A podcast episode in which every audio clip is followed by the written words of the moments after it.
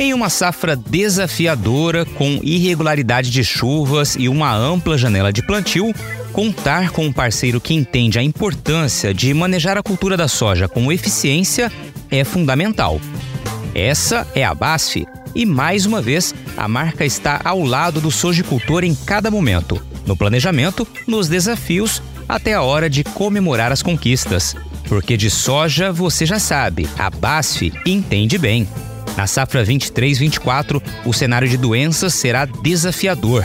Com um atraso no plantio, a soja pode sofrer com a pressão da ferrugem asiática no final do ciclo. Além dela, um complexo de doenças diverso pode causar perdas. Mas para controlar esses fungos, a BASF possui soluções inovadoras e eficientes que trazem conveniência e confiança ao sojicultor brasileiro. A BASF tem orgulho de estar ao seu lado. Afinal, o seu legado é a nossa maior conquista.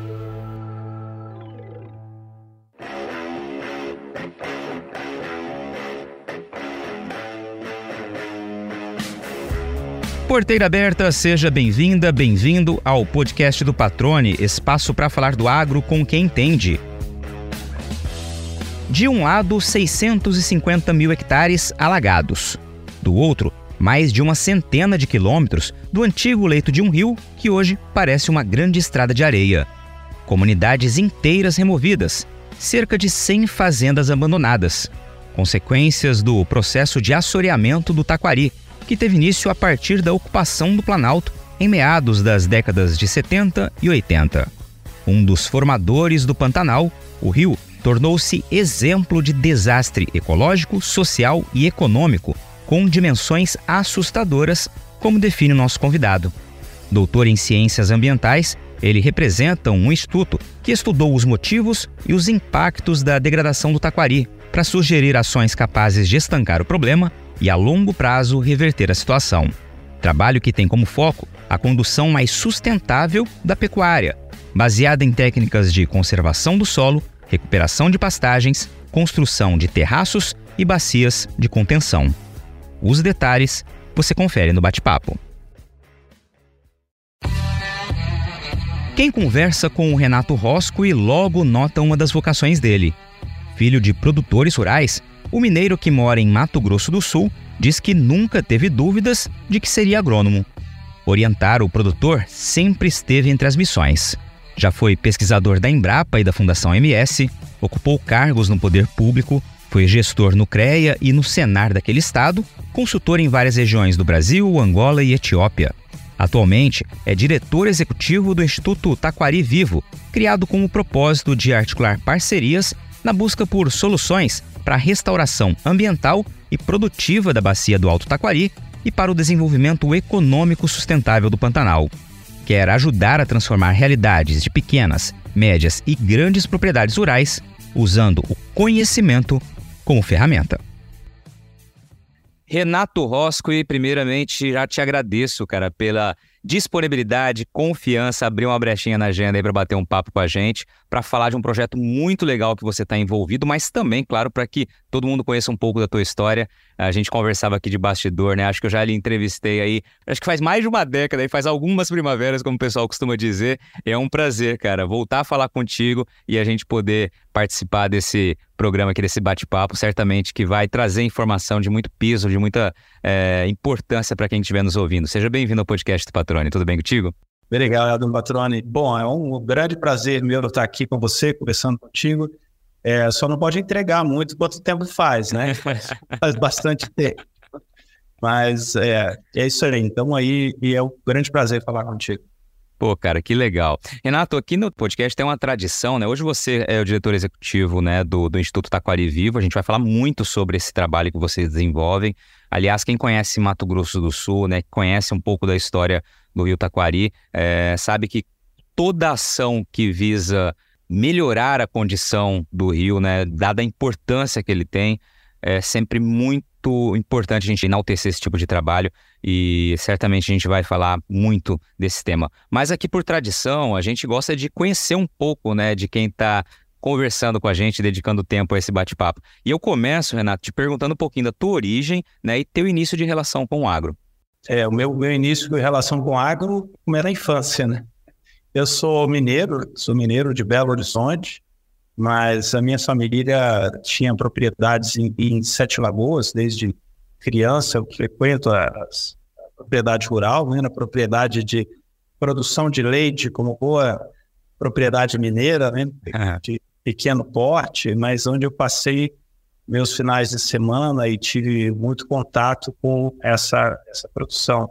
Depois a gente adquiriu uma propriedade no sul de Minas Gerais, em Santo Antônio do Amparo, onde a gente também é, se dedicou aí mais à produção de café e também um pouco de leite. Então, assim, vem de lá essa minha ligação com água. Então, eu fui uma pessoa que, desde o início, patrônio, nunca tive dúvida do que eu queria na vida. Né? Desde jovenzinho, já queria fazer agronomia então não foi um problema decidir né, a, a minha profissão. Legal, cara. Qual que é a tua primeira imagem? Você falou que desde a infância, né, evidentemente, tem essa relação com, com o agro, uh, por conta da questão familiar, mas você lembra a primeira imagem que vem à cabeça, cara, de, de campo, de fazenda, de produção leiteira? Ah, sim, eu era muito pequeno, aquela relação de acordar cedo e ir lá ver, tirar o leite, né, aquilo era muito gostoso. Então tem uma relação afetiva muito grande com leite. Depois eu tive até uma relação profissional com leite, que é uma atividade extremamente difícil, extremamente complicada no, no Brasil, principalmente para o pequeno produtor. É, mas assim, ainda guardo aquele romantismo do leite, na, na né, da produção de leite, que é muito bacana. É, mas isso, isso ficou lá atrás e na minha, na minha carreira, já dentro da universidade, eu já comecei a, a ir para outra área, né? Minha área de, de, atuação sempre foi a área de solos, nutrição de plantas e essa relação do solo com a planta e tentar entender de que forma que a planta poderia se desenvolver melhor em função tipo que a gente fazia com o solo. Esse aí foi o meu grande desafio desde o do início da graduação. E é legal que você já olhou justamente para um dos maiores bens né, que nós temos, né, que é a disponibilidade de solo, e aí poder extrair o máximo daquele solo, né, preservando, né, pensando em sistema como um todo, como costumam dizer né, hoje muito em eventos especialistas, né, não olhar para uma cultura apenas, olhar para o sistema como um todo, buscando sempre preservar e manter o solo aí bastante vivo, rico, né, para poder realmente fazer com que as plantas produzam aquilo que podem, né? todo, todo o potencial que elas possuem. É, exato. Então, como eu disse, eu não tinha dúvida nenhuma. Eu queria fazer agronomia, aí fui para Viçosa, saí de Belo Horizonte com meus 18 anos, fui para Viçosa, uma universidade fantástica, uma experiência de vida muito bacana. E, e logo no início, no, no, primeiro semestre, eu já me apaixonei com a, com a ciência de solos, lá com a geologia, com a, a pedologia, que foi a primeira parte.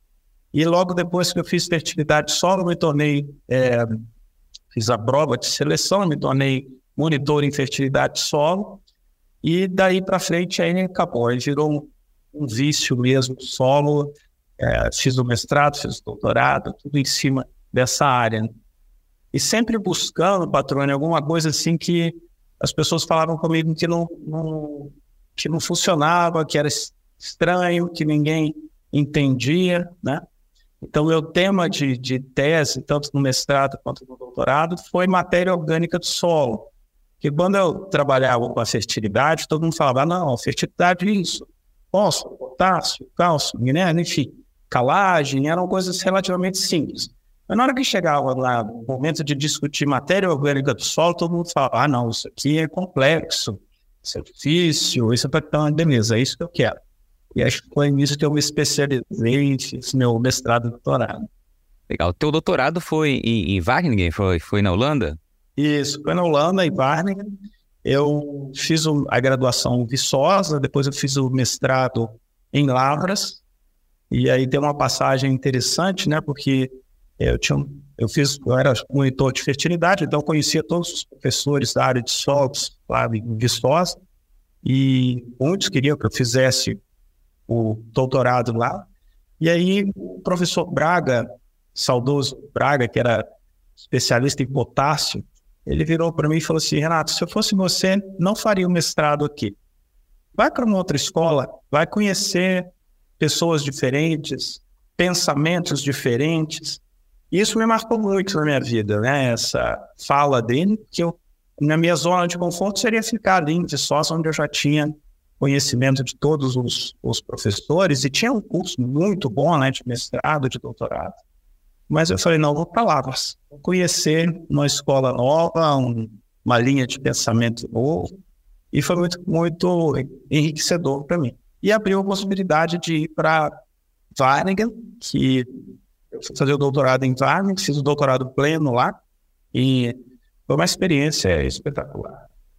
Legal. É, você ficou quanto tempo lá, cara, é, presencialmente? Eu fiquei, é, fiquei quatro anos, o doutorado inteiro, fiz todo o doutorado lá, né, doutorado pleno, é, mas os meus trabalhos eram feitos no Brasil. Então eu vinha ao Brasil pelo menos duas vezes ao ano, é, coletar as amostras. Meu, meu trabalho foi feito na Embrapa de Sete Lagoas, né? lá onde minha família tinha minhas origens, etc. Acabei fazendo um trabalho lá. E veja bem, a gente comparava aquela época, né? Início dos anos 2000, é, finalzinho dos anos de 1900, e aí a gente comparava ali plantio direto com plantio convencional. Olha só. Queria mostrar que a dinâmica de matéria orgânica era mais interessante dentro do plantio direto é, em relação ao plantio convencional. A gente economizava carbono, emitia menos, a gente fazia tudo isso. E aí, como eu estava trabalhando, meu interesse na matéria orgânica do solo era muito mais para melhorar a fertilidade do solo, melhorar a condição de produção, né?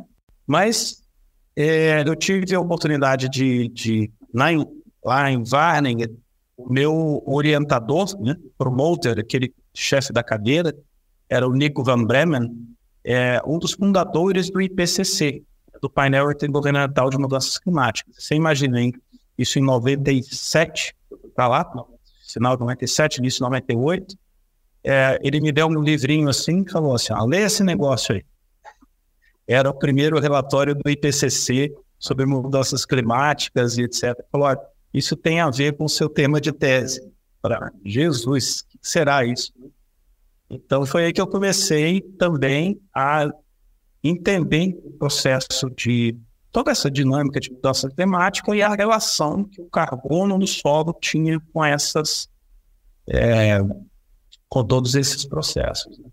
E assim, é um tema que a gente nesses 20 anos aí, né, arredondando aí, o, o período é, se tornou vital, né? E está presente em todas as discussões que envolvem né, a produção agropecuária. Você vê como que é, tudo vai evoluindo, né? Você disse, fazia comparação do plantio direto com o plantio convencional. Hoje, você falar em plantio convencional é um absurdo, né? Assim, né? Para nossa realidade, evidentemente, né? Que bacana. Uma curiosidade que o pessoal deve estar tá tendo aqui também, eu vou perguntar para você: aprendeu a falar holandês, cara? Muito pouco. É difícil, né? Eu tive lá uma vez, estive em Wagner é, trabalho fazendo reportagem e me recordo que com, mesmo um tradutor ali que falava português era difícil entender. Muito, muito, muito. Muito complicado. Não, patrona, eu vou dizer para você assim, é, por incrível que pareça, não é uma língua muito difícil. Ela, é, ela tem é. sons complicados. É, o problema é que eu sou muito ruim em línguas, então eu tinha que aprender, consolidar o inglês. Aí eu comecei a aprender holandês e ficava me, me debatendo, falei, não, eu vou é, concentrar no inglês, eu vou pegar fluência no inglês e o holandês, mas eu me comunicava, é, entendia que o pessoal... A, a comunicação flui de um jeito ou de outro, né? É, e todo holandês, né, isso há 20 e poucos anos atrás, todos os holandeses falavam inglês, né? Então eu, eu chegava numa loja com aquela. Usava todo o meu holandês para pedir uma coisa, né? Aí eu usava o holandês, a pessoa olhava para mim assim, já me respondia em português, em inglês. Né? Eu, eu, o cara não sabe falar holandês. Então, era muito difícil até de praticar? Ah, legal. Então, então eu vou lá. Eu achei bastante difícil, aí você falou, né? Ah, tem palavras com, com uma sonoridade muito complicada mesmo. E aí o que você disse, o pessoal vai falando inglês e aí resolve, resolve o problema de quem é de fora, principalmente, né? Agora, Renato, como que acontece então a tua vinda depois para o Brasil, evidentemente, depois de concluir o doutorado, né? E a tua chegada até Mato Grosso do Sul? Eu queria já partir para esse, esse ponto da história. Então, eu, eu no finalzinho do, do meu doutorado, abri um concurso da Embrapa. E eu fiz o concurso da Embrapa, né? Uhum. E fui chamado para Dourados, uma a cadeira de conservação de solo em Dourados.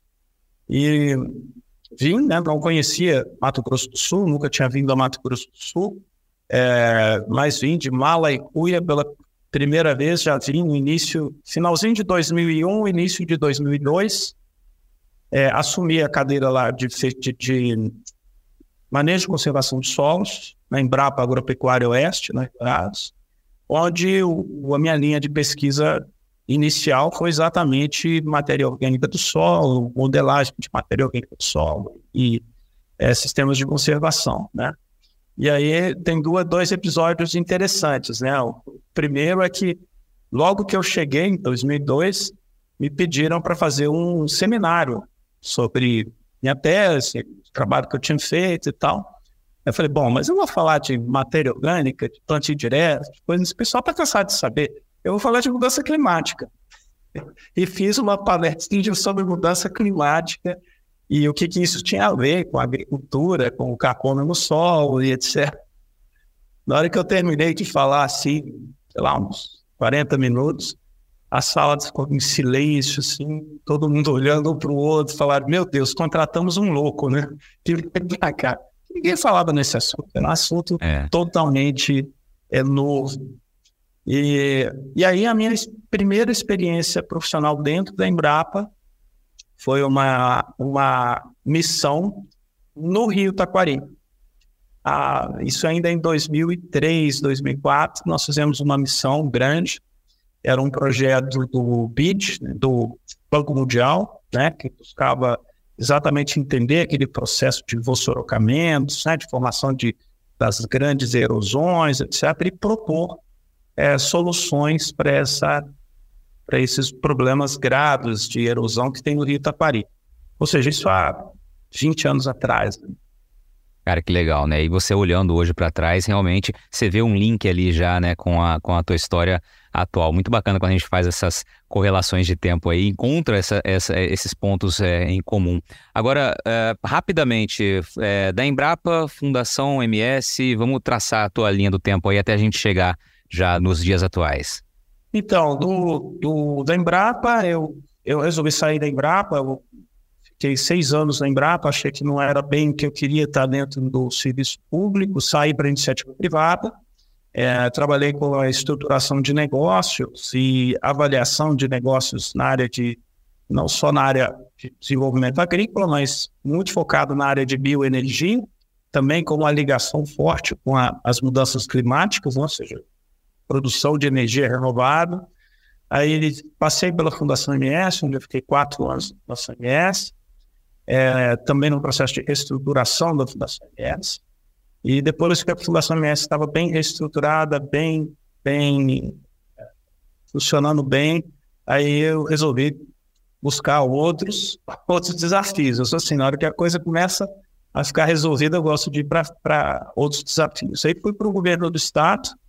Naquele momento, o grupo lá de Maracaju, né, que eu já trabalhava há bastante tempo dentro da Fundação MS, representado pelo o Reinaldo Azambuja assumiu a, o governo do Estado e eu fui uhum. para a cadeira de Ciência e Tecnologia do Estado, onde eu fiquei durante dois anos. Depois assumi uma cadeira que tinha, além da Ciência e Tecnologia, tinha é, Meio Ambiente e Agricultura, que eu fiquei mais seis meses. E aí depois resolvi também que não estava me enquadrando dentro do Estado, né?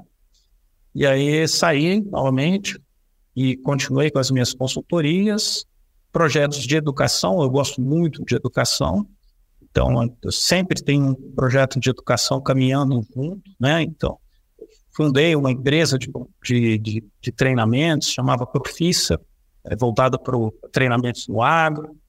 Aí a pandemia acabou com ela, impressionante, mas enfim, que a gente tinha um modelo de trabalho presencial, uhum. não se adaptava a, a, ao, ao, digital. Ao digital remoto, né? Uhum. Aquela coisa de muitas dinâmicas, de interação, então não, é, não se adaptava. Aí acabei sendo contactado por esse pessoal que estava começando o projeto do Instituto Taquarizinho, isso há quase quatro anos atrás, é, o pessoal me procurou através da, da Silvia Kahneman, que é professora aqui na Universidade Federal. Eles estavam precisando de uma pessoa que conseguisse fazer uma interlocução entre produtores rurais e meio ambiente, conseguir conversar com essas duas áreas, porque o processo de restauração do Rio Taquari é um processo basicamente de restauração produtiva. Se você não restaurar a pecuária, os sistemas de produção, não melhorar esses sistemas de produção, você continua tendo problemas de degradação de pastagem, problemas de erosão, formação de bosforocas, assoreamento de rios, né? Do, e, evidentemente, o Rio Taquari é o principal deles. E aí eu entrei para esse projeto.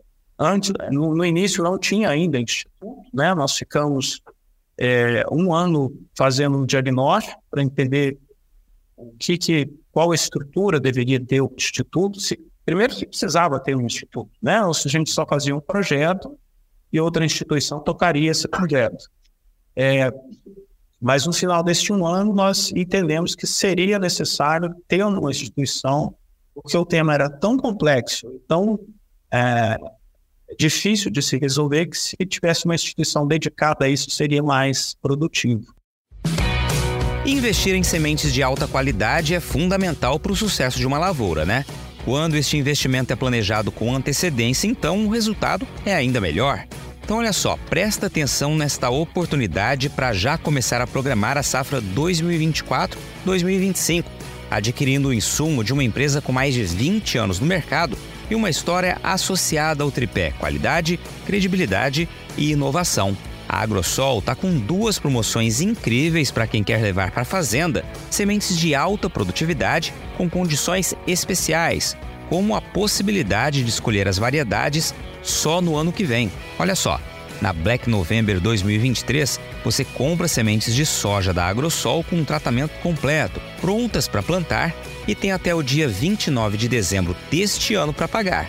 A campanha também vale para sementes de milho da Crivos. Já a promoção Saia na Frente com a Agrosol vale para todo o portfólio da Agrosol. Você fecha o negócio até o fim deste ano e só paga no primeiro trimestre de 2024.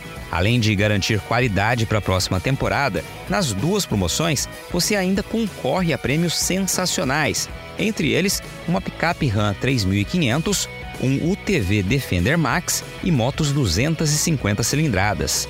Vale lembrar que a Agrosol tem dois centros de distribuição de sementes aqui em Mato Grosso, um na BR-163 e outro em Campo Verde, que garante logística eficiente, com entrega rápida, na hora certa e, claro, mais segurança e tranquilidade para você começar a safra. Para saber mais, é só entrar no Instagram da Agrosol ou acessar o site agrosolsementes.com.br Vamos aproveitar que você trouxe então já né, o, o Taquari Vivo para explicar para quem está nos ouvindo e não conheça da história do Rio Taquari. Eu queria que você explicasse, né, é, qual a realidade do Rio Taquari, o que, que aconteceu, né, por que, que chama tanta atenção é um assunto tão importante a ponto né, de tanta gente estar tá envolvida na busca por é, soluções para restaurá-la. Então, Batrone, é, é, é um dos. O Rio Taquari talvez seja um dos exemplos de um desastre ecológico, social, econômico, né? De dimensões assim assustadoras, né? É o Rio Taquari, ele é um dos formadores do Pantanal.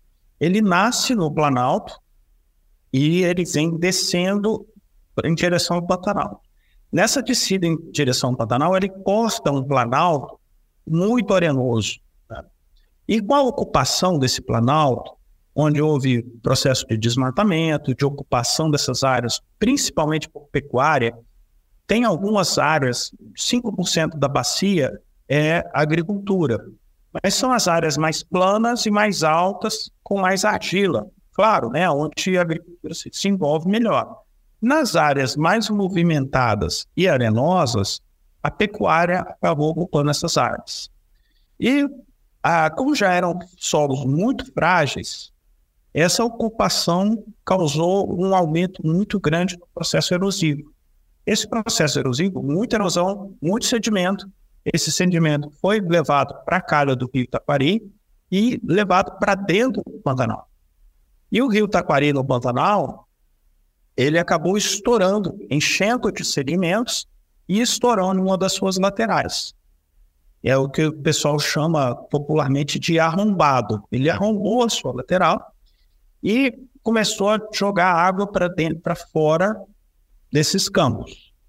E alagou permanentemente 650 mil hectares de lâmina d'água permanente, né, chegando a quase um milhão de hectares, quando juntava com as bacias de inundação do Rio Paraguai. Então, por um lado, foram mais de 100 fazendas abandonadas, comunidades inteiras removidas, etc. E em 2019, ele abandonou completamente o leito antigo. Então, nós temos hoje, de um lado, cento e poucos quilômetros de rio seco, uma estrada de areia mesmo, e do outro lado, 650 mil hectares de, de áreas permanentemente alagadas. Né? Nessas áreas permanentemente alagadas, além das fazendas, das comunidades, é, muitas matas é, acabaram morrendo, é, foi um, um, grande impacto esse processo. E assim, é um processo que acontece na bacia, dentro do Pantanal, lá na planície, mas tem a sua origem lá em cima, lá na pecuária, onde é, o, sistema, o processo de erosão foi muito forte. Vamos só para contextualizar aqui, Renato, eu queria que você explicasse, né? A gente está falando de um processo de ocupação que ocorre ali meados da década de 70, início de 80. Quanto tempo até chegar ao que você disse, 2019, abandonou completamente o seu leito natural, né? É, quanto tempo foi? Foram exatamente esses 20, 30 anos aí, de 40 anos? É, o processo de ocupação do Planalto começa no final dos anos 70, início dos anos 80, se intensifica nos anos 90, né? É, o arrombado do, do Caronal, aconteceu um arrombado antes, nos anos 80, que é o do Zé da Costa, mas foi um arrombado menor, que não teve uma interferência tão grande, ele já era mais próximo do Rio Paraguai. O arrombado do Caronal, ele abriu em 96, 1996. E de 96 até 2019, o rio, o arrombado, só para você ter uma ideia, na hora que o pessoal fala assim, arrombado, o que, que é isso? Era uma, uma saidinha de 3 metros, assim. O rio abriu uma lateral e vazava por ali, tinha 3 metros de largura. Hoje tem 120 metros de largura, né? O rio passa inteiro por ali.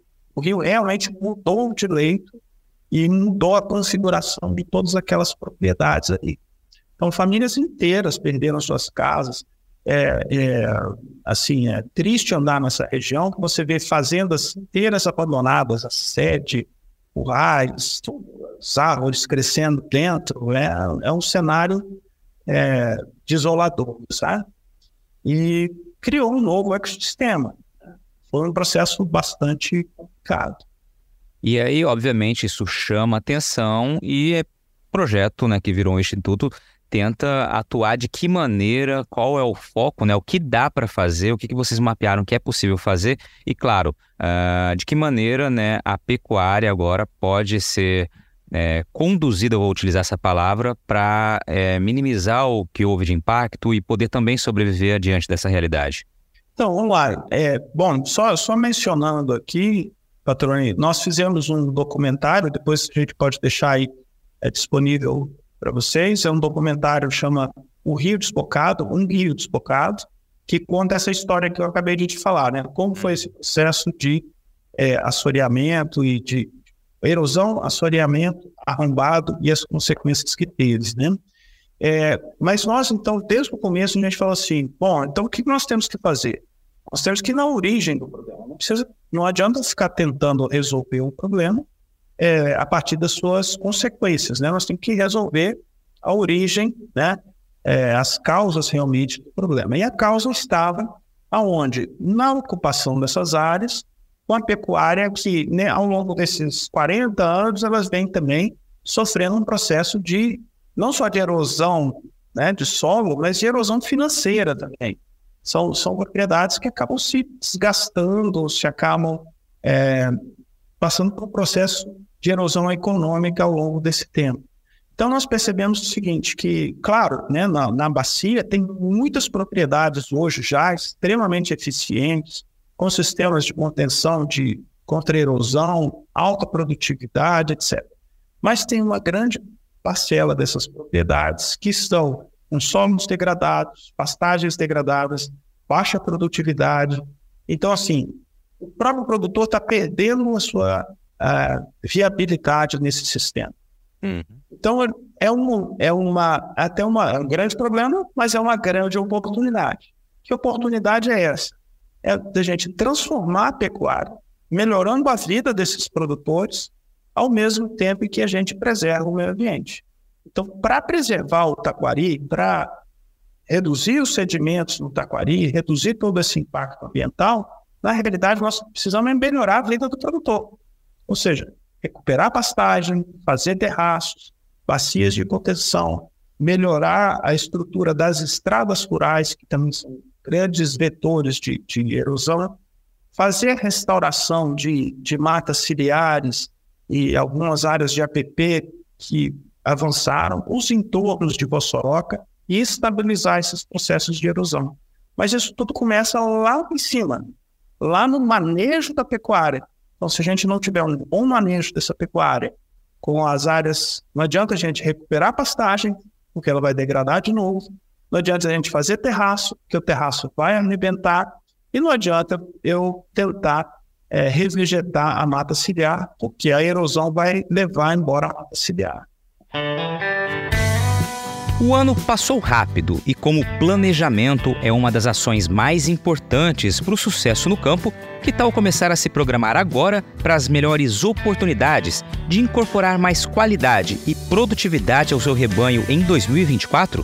O caminho para isso, claro, é o investimento em genética de ponta, resultado de um trabalho rigoroso de seleção, como o que é feito há mais de 40 anos pela Nelore Grendene, que está com a agenda de leilões definida para o ano que vem. Em março, tem o leilão 500 touros. Em julho, o tradicional leilão Mil Touros. E em novembro, mais uma edição do leilão 500 touros. São três oportunidades imperdíveis para você adquirir os melhores reprodutores Nelore PO do mercado, que vão ajudar a revolucionar a pecuária na sua propriedade. Vale lembrar que o critério para a seleção é o potencial comprovado de produtividade no campo e adaptação para o pasto. Afinal, foram produzidos na Fazenda Ressaca, em Cáceres, que tem se destacado pela qualidade da tourama, certificada por meio dos programas de avaliação PMGZ e ANCP. Aliás, eu te convido a ouvir um episódio especial que eu gravei com o Sr. Wilson Correia, que é o diretor de pecuária da Nelore Grendene. Dá uma olhadinha aí na playlist e já aperta o play para conhecer um pouco mais do trabalho de excelência e da história de sucesso que a Nelore Grendene tem escrito, focando sempre em produtividade com raça. Quando você fala, só para a gente ter uma ilustração geográfica, quando você fala do, do Planalto, onde né, é preciso então é, é, transformar a pecuária para que ela possa sobreviver, como você bem ilustrou, né? Hoje tem uma erosão também financeira, erosão da atividade ali, é o termo mais ou menos que você utilizou. A gente está falando em que região é, do estado, assim, quais municípios, só para a gente ter uma ilustração aqui e poder visualizar. A bacia do Alto Taquari é, são 2,8 milhões de hectares, quase 3 milhões de hectares. Uhum. É, ela se tem da divisa de Mato Grosso, a região de Alto Taquari, entra ali próximo a Costa Rica, a Alcinópolis, aí pega os municípios de Alcinópolis inteiro, Figueirão inteiro, Camapuã, Coxim, é, São Gabriel do Oeste, uma pequena parte de Sonora, ah, Pedro Gomes.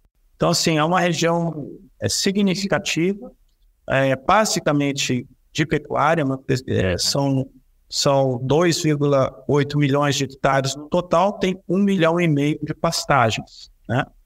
Então, é uma região que tem ainda uma boa proteção, é, tem uma boa quantidade de remanescentes de vegetação nativa, mas também tem déficit de APPs e reservas legais.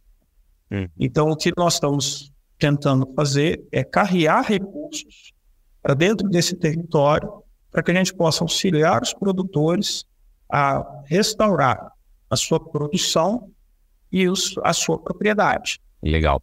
Nesse 1 milhão e meio de hectares de pastagens, aproximadamente, dentro desses 2,8 milhões que você mencionou, tem um raio-x da quantidade de propriedades, do tamanho do rebanho, né, que, que estaria envolvido? Tem, são aproximadamente 3, mais de 3 mil propriedades nessa, nessa situação, né, nessas, nessas áreas afetadas. Desse total, nós temos aproximadamente 54% da área de pastagem nessa região apresenta algum grau de degradação. Né? Então, assim, é uma área muito sensível, é uma região bastante sensível. Temos excelentes exemplos, propriedades muito produtivas, ou seja, mostrando que há um potencial de se produzir de forma mais produtiva nessa região, mas tem essas áreas que estão passando por processo de degradação intenso. Então, a, a gente tem mapeados, são mais de 1.700 bossorocas de grande porte, é assim assustador. E quando a gente fala uma vossoroca de grande porte, é grande mesmo, né? É, você cabe um prédio lá dentro dessas, dessas erosões, são erosões em larguíssima escala.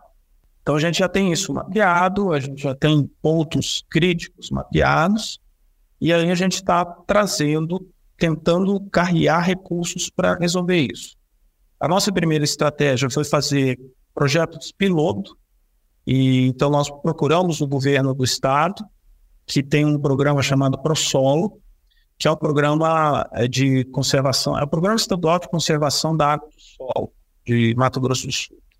E eles estavam atuando basicamente na, no entorno da, no sul do estado, no entorno de Itaipu e também na região de Bonito.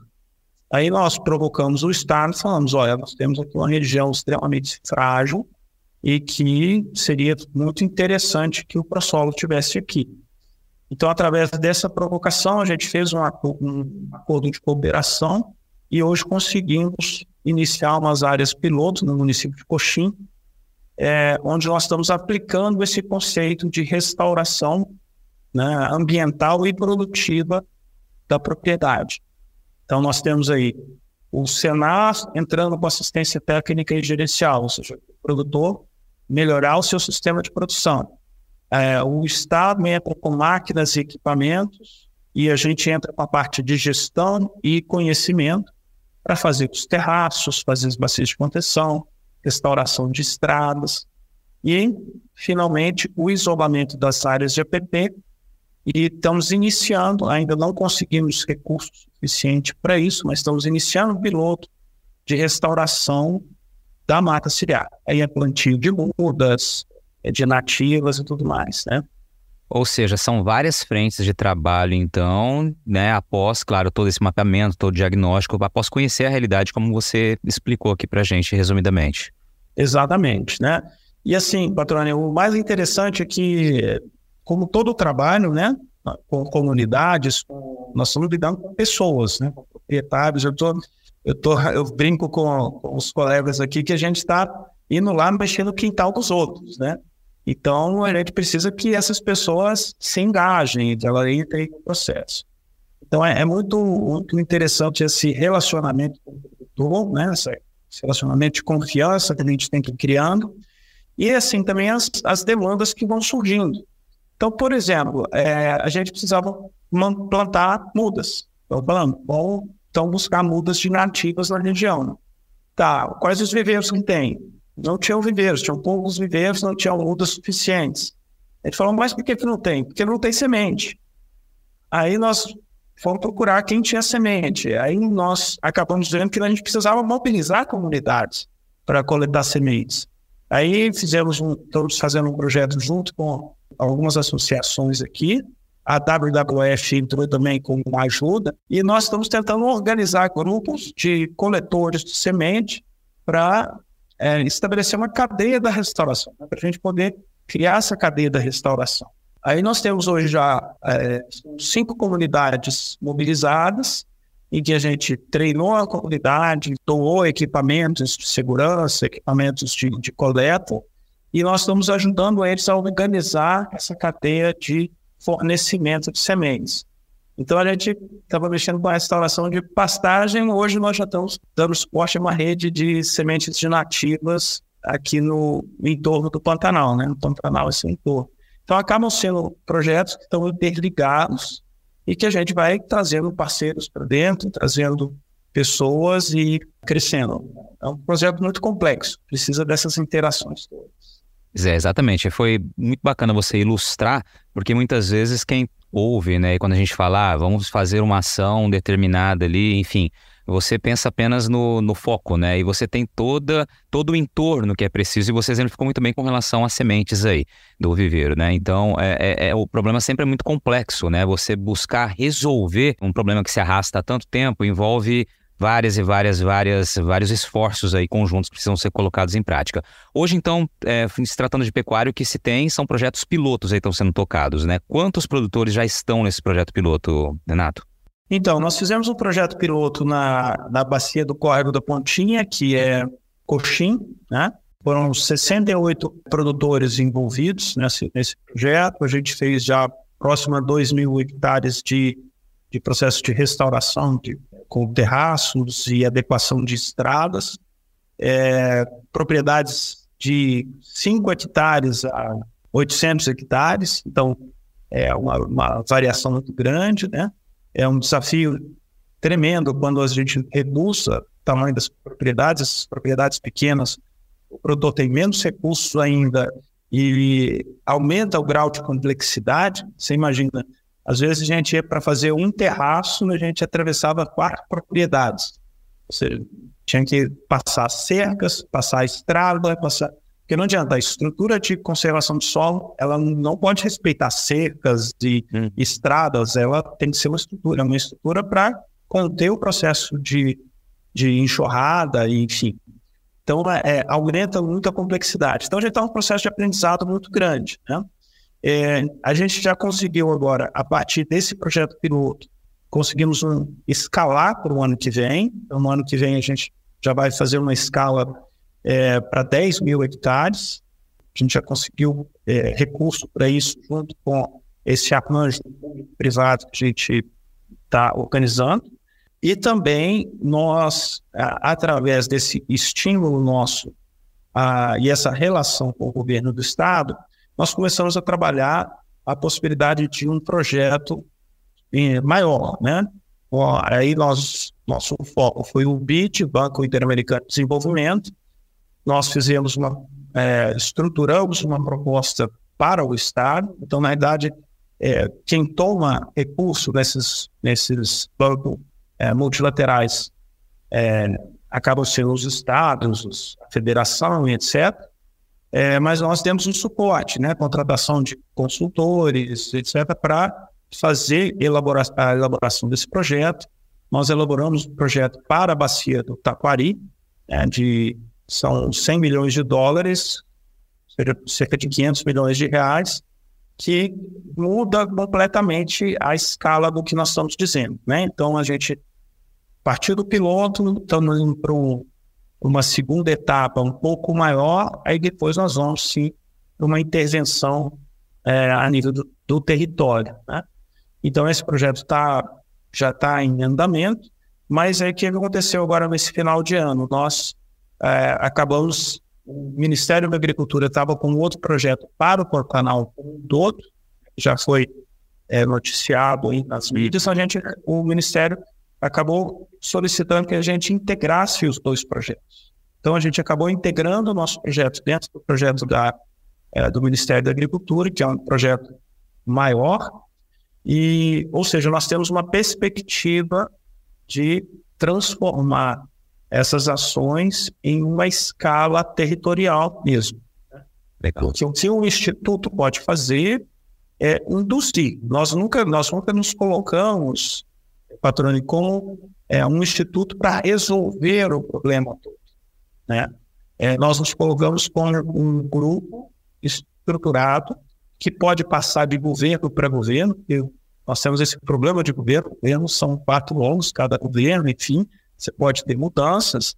Então a gente até brinca, nós podemos ser o fio condutor entre os governos, entre as diferentes linhas de pensamento, sempre mantendo a linha reta de investimentos no, Taquari. Então, essa, a partir disso, nós estamos investindo nessa indução dessa de, de uma estrutura mais ampla de, de carregamento de recursos para o território para realmente fazer essa transformação. Que a gente sabe que não vai ser em dois, três, cinco, dez anos. É coisa de 20, de 30 anos. É uma mudança realmente na estrutura de uma região inteira. Legal, cara. E aí acho importantíssimo você citar, evidentemente, na proporção do recurso, né? Todo projeto realmente envolve dinheiro, precisa de recurso. Né? E se a gente tem agentes financiadores aí que se propõem a isso, né? Quando se fala em sustentabilidade, nada mais justo de que colocar né, nas, nos projetos que realmente é, buscam ajudar a conduzir a resolução do problema, utilizando também a expressão que você mencionou aí. E ao produtor, cabe o quê? Você até falou, olha, é interessante que abram as portas, né, que nos recebam para que nos ouçam, né, mais ou menos por aí, porque realmente você está entrando na casa né, de outra pessoa para levar uma proposta, né? Então realmente tem N maneiras de você receber esse tipo de visita, entre aspas, né? Então você já falou, é preciso abrir as portas para gente. Cabe mais ao que o produtor? É, então, Patrone, eu, eu costumo falar com a minha equipe, gente, a gente vai ajudar quem quer ser ajudado. Né? Exato. Quem não quer, não percebe o seu problema, acha que está tudo bem, não tem jeito. Mas vamos, é, nós estamos aqui criando uma estrutura para ajudar as pessoas que querem ser ajudadas em vários aspectos, né? Muitos desses produtores têm problemas ambientais, né? ou seja, tem problemas até legais, né? De, de resol precisam resolver seus problemas, suas adequações, tem problemas no seu sistema de produção, então estão descapitalizando, estão desvalorizando os seus ativos, estão perdendo a capacidade de passar isso para os seus descendentes e para né, manter a família. Então, assim, é, esse processo de sensibilização é um processo que a gente vem fazendo devagar, com muito, muito, muito respeito, extremamente. Por isso que a gente foi, é, a gente entrou nisso através das dos representantes de produtores rurais, através dos sindicatos rurais. Então, por exemplo, a gente está fazendo hoje uma unidade demonstrativa em Camapuã, junto com o presidente do sindicato de Camapuã né, que abriu as portas, falou, não, vamos fazer aqui na minha propriedade, a gente faz aqui e a partir dela a gente consegue é, expandir e mostrar para os outros produtores, é, criar essa relação de confiança mesmo. Né? É, a gente entende que não é um processo, de novo, não é de hoje para amanhã, é um processo de mudança cultural, é um processo de criação de uma relação de confiança, mas, assim, o que me enche de esperança, Patrônio, é que eu não consigo ver daqui a 20 anos a gente tendo o mesmo sistema de produção que temos hoje em boa parte da região, né? Uhum. Ou esses produtores vão ter quebrado e vão ter vendido suas propriedades para outros, outros produtores ou empresas, ou aqueles que tiverem a, a percepção que eles podem melhorar o seu sistema de produção eles vão ter, já, já vão ter feito isso, né? Então, assim, eu vejo que no momento histórico é um momento em que é, daqui a 20 anos, gente, sistemas de produção desses não vão ter lugar mais, não é só no Brasil, é no mundo inteiro. Né? Sistemas de produção que não têm uma eficiência né, econômica, mas também uma eficiência ambiental, social, é, eles não vão sobreviver ao longo do tempo. Exatamente. Eu acho legal também, Renato, porque chegou-se à conclusão, né, evidentemente por meio de estudos e por conta do tempo também, que o tempo acaba mostrando que a solução ou o caminho para a solução passa obrigatoriamente por uma transformação do bem na atividade, né? E quando eu falo transformação do bem, é o produtor se tornar mais, inclusive, eficiente, é, buscar uma atividade mais rentável, justamente por meio das novas técnicas, né? E das, da, do que é, é, apontado que realmente vai ajudar a fazer a diferença, né? Você citou áreas imensas de pastagem degradada e que a gente sabe que é possível é, é, manejá-la de outra maneira, né, com as técnicas, com o conhecimento que se tem e que foi adquirido. Então, é, acho que isso também é um trunfo muito grande, né, porque realmente há eficiência, há esperança de que a transformação de fato aconteça. Uh, você citou ali, não é algo que vai acontecer durante né, dois, é um projeto de longo prazo para que a gente possa ter efetividade no que se espera. E o que se espera? é, resolvendo o problema no Planalto, nas áreas, né, no alto ali, quais as consequências que se projetam para o restante do Taquari? Que, que muda? Então, o que, que muda? O que muda é a entrada de sedimento. Evita-se a entrada de sedimento, porque hoje, hoje patrão, se você anda nos, nos tributários, né, nos afluentes do rio Taquari, na, no Planalto, é, é, uma tristeza. São córregos totalmente assoreados, é, cobertos de areia, você tem só um filete de água correndo. Então, o que acontece? Nós trabalhamos ao, ao melhorar o sistema de produção desses pecuaristas, né, desses produtores rurais. A gente melhora não somente a renda e a capacidade deles de sobreviver, a gente reduz a entrada de sedimentos no Pantanal e volta. Não é que não tem que entrar sedimento no Pantanal, claro que tem que entrar, mas em taxas de, de, de uma sedimentação que seriam geologicamente normais, né? A gente melhora a dinâmica de água, porque se nós estamos evitando que as enxurradas venham e levem solo, é, fazendo com que essa água seja absorvida dentro do solo e fique na paisagem, nós estamos perenizando os recursos hídricos, melhorando a, a distribuição dessa água ao longo do tempo, né? É, a gente está vendo as ondas de calor que nós estamos passando, as secas que nós estamos passando. Quanto mais a gente preservar a nossa água, mais, mais eficiência nós vamos ter em todos os aspectos, de produção, de manutenção da biodiversidade, do Pantanal, das funcionalidades da, das, da planície enfim. Então a gente entende que resolvendo o problema do Planalto, nós vamos reduzir em muito os impactos do Planalto na planície. Claro, ninguém espera que em 20 anos, em 30 anos, a gente tenha é, esses rios desassoreados. O processo de assoreamento é um processo muito longo e de desassoreamento é muito mais longo. Né? Mas não quer dizer que um processo demora 50 anos, que a gente tem que esperar mais 50 anos para começar a fazer. Muito bom, muito bom. Ô Renato, então para ficar claro só, né, o recurso, as ações são todas custeadas por esses investimentos que acabam vindo, esses recursos que, que são né, angariados de fato para soluções né, ambientais, pensando em, em produção sustentável. Uh, o produtor não paga nada, pelo que eu entendi, pelas ações, né? Ele realmente abre as portas e recebe a equipe ali. Quem tiver interessado em buscar mais informações, em também fazer parte das próximas etapas aí do projeto, né, das ações do Instituto, procurar, evidentemente, o, o Instituto Taquari Vivo, né? Vocês estão de portas abertas aí para orientar, inclusive. Exatamente, patrão, de portas abertas, né? É, é importante dizer o seguinte: nós temos é, graus de atendimento, né? O que, que a gente entende que é o mais importante? O mais importante que nós estamos tentando levar para a região é a informação. A informação é o mais importante. Né? Como fazer, de que forma fazer, né? Onde, a alocação dos, adequada dos terraços, a forma de recuperar a pastagem. Então, com isso, a gente tem uma ligação muito forte com a Embrapa. A Embrapa está junto com a gente.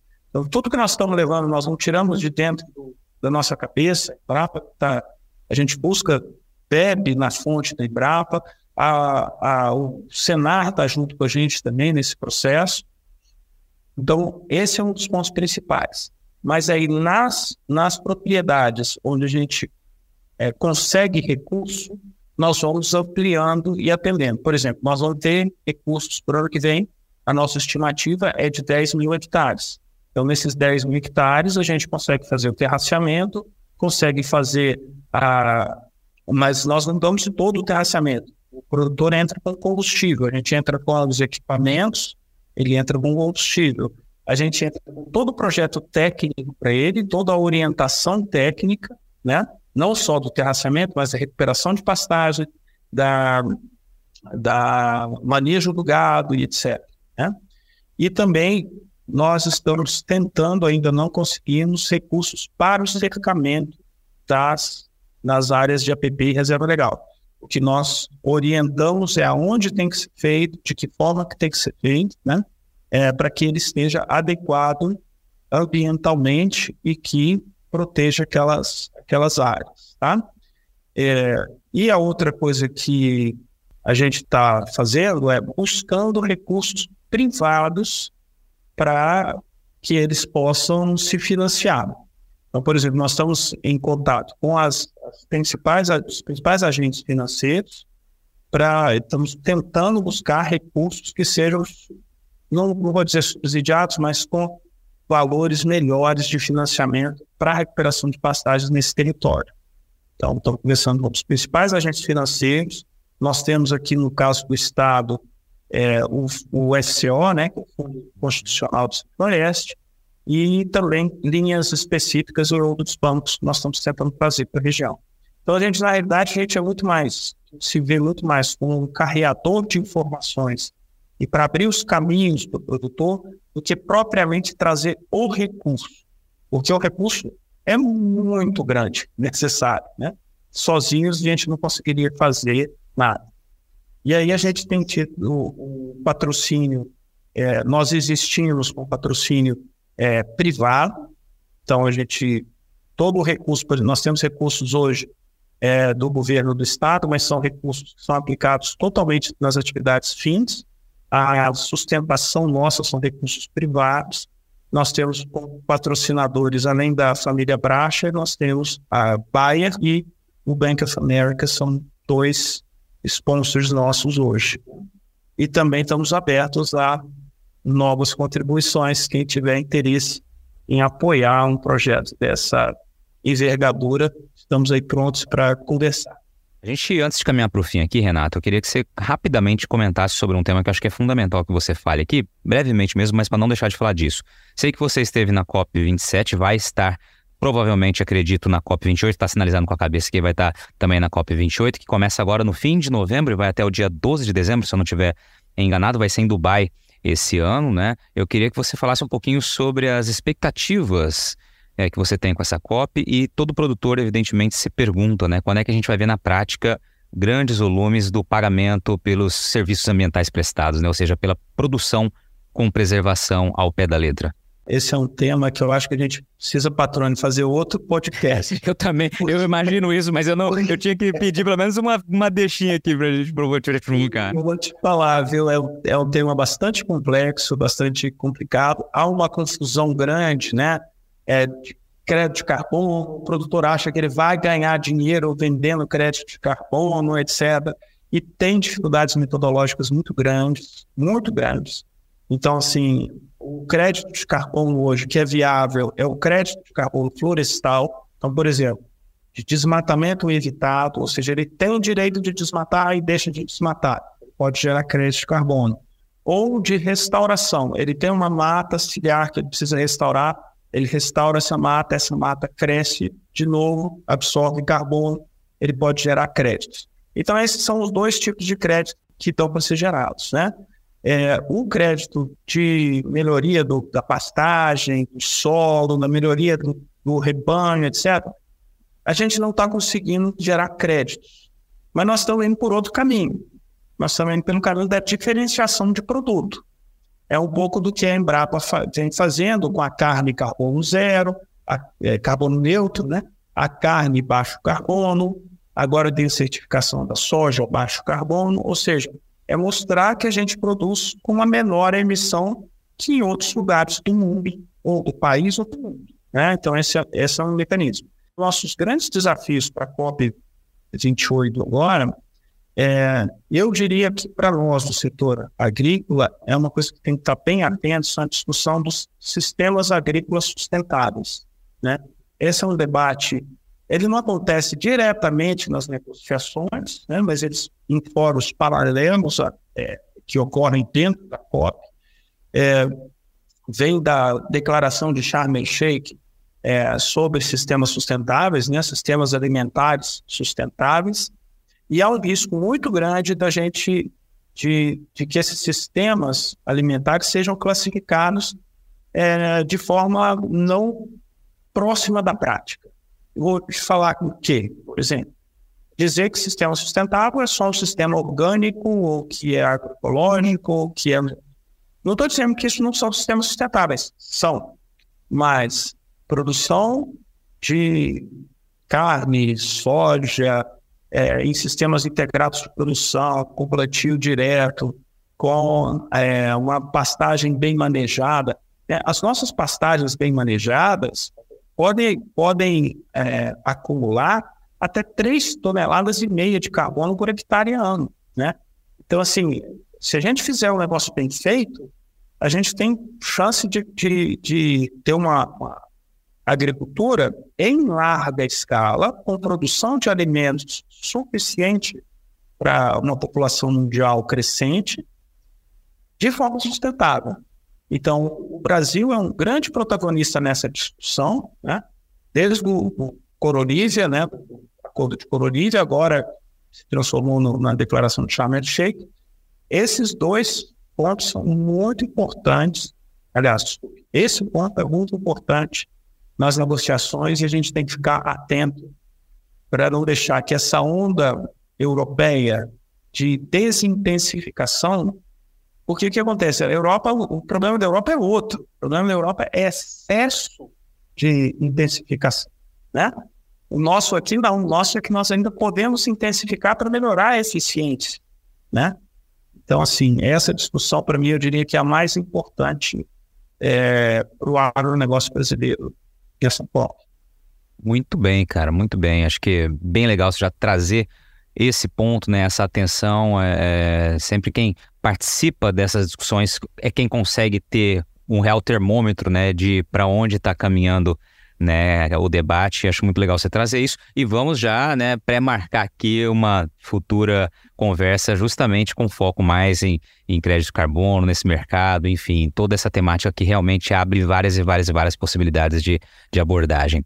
Renata, a gente chegou na reta final aqui e é uma outra tradição aqui no podcast que nesse espaço agora seja o espaço para que o convidado aqui, né, a convidada, enfim, quem está participando com a gente, me diga aí, qual é aquela pergunta na tua vida que você não teve a oportunidade de responder ainda, né? Você estava esperando que alguém lhe perguntasse, não te perguntaram. Esse é o espaço para que você possa realmente abrir teu coração aí, falar algo que está ali. Olha, queria que me perguntasse isso, até hoje não surgiu essa oportunidade, aqui está o espaço. A grande pergunta, aliás, é o que eu, eu acho que me motiva hoje, né? E a minha carreira profissional e é o que me define hoje como profissional, é como a gente conseguir né, colocar juntos eh, todo esse potencial que o Brasil tem de ser uma potência ambiental e agrícola ao mesmo tempo, né? É, e de conseguir mostrar para o mundo e para a sociedade como um todo que a gente consegue produzir sim em larga escala, com eficiência, garantindo a segurança alimentar da nossa população e de uma quantidade imensa de pessoas no mundo inteiro, é, conservando os nossos recursos naturais, respeitando esse sistema. Então, assim, o, eu coloco para mim o maior desafio, a maior pergunta na minha vida hoje é como fazer isso. E é o, é o que me motiva diariamente a estar trabalhando em, em uma instituição, uma organização não governamental, com fins ambientais, mas que trabalha basicamente com a reestruturação da produção agrícola. Né? Então, acho que a gente tem que sair dos extremos e começar a sentar na mesa né, e conversar claramente qual o caminho que a gente pode seguir, o que está dando certo, o que, que nós temos que corrigir. Né? É, de novo, sistemas alimentares sustentáveis não são só sistemas orgânicos, não são só sistemas é, agroflorestais, super biodiversos, mas também a gente usa princípios agroecológicos no plantio direto. A revolução dos bioinsumos que está acontecendo no Brasil é uma coisa assim assustadora, né? Crescendo a mais de 40% ao ano o uso de bioinsumos. Empresas de grande porte, eu vi uma, uma palestra da, da SLC recentemente, 15% dos, dos produtos de controle de pragas e doenças deles já são bioinsumos, já são insumos biológicos, né? Então, assim, isso é que eu acho que nós temos que sentar à mesa de forma séria e mostrar, nós temos caminhos muito legais para uma, uma real, real agricultura sustentável. Que legal. Cara, muitíssimo, muitíssimo obrigado. Parabéns pela pergunta e já a análise, né, da, de toda a contextualização aí, muito bacana. Passou rápido, rápido, rápido esse bate-papo, cara. Foi um prazer conversar contigo. Tenho certeza que quem está ouvindo aqui também gostou muito, né? Parabéns pelo trabalho aí, que sucesso, né, no, no Instituto. Eu acho que é um trabalho realmente que de longo prazo e como você disse, não precisamos esperar 50 anos para começar, temos que começar a arregaçar as mangas agora, né? Porque o tempo passa rápido e se nada for feito, o problema só aumenta. Parabéns, cara, sucesso na COP representando aí Mato Grosso do Sul, representando a nossa agropecuária, né, a nossa realidade brasileira que é diferente de todo o restante do mundo. E obrigado por ter participado aqui mais uma vez, foi muito bom bater um papo contigo. Gostei muito, Patrônio. Fico aqui à disposição, adorei. Um bate-papo super legal, descontraído e consegui colocar aqui muitas das minhas angústias. Bacana. Valeu. Legal. E aí, gostou do bate-papo? Então dá aquela força e compartilha essa entrevista com os seus contatos. E olha, aproveita para mandar aquele feedback dizendo o que você está achando do podcast do Patrone. Pode criticar, elogiar, sugerir temas e pessoas para dividir boas histórias aqui nos próximos episódios. É só enviar uma mensagem lá no Instagram para @luispatrone que a gente troca uma ideia, viu? Então, gente, sucesso da porteira para dentro, força e fé da porteira para fora e vamos que vamos. Você ouviu o podcast do Patrone, agroinformação com quem entende.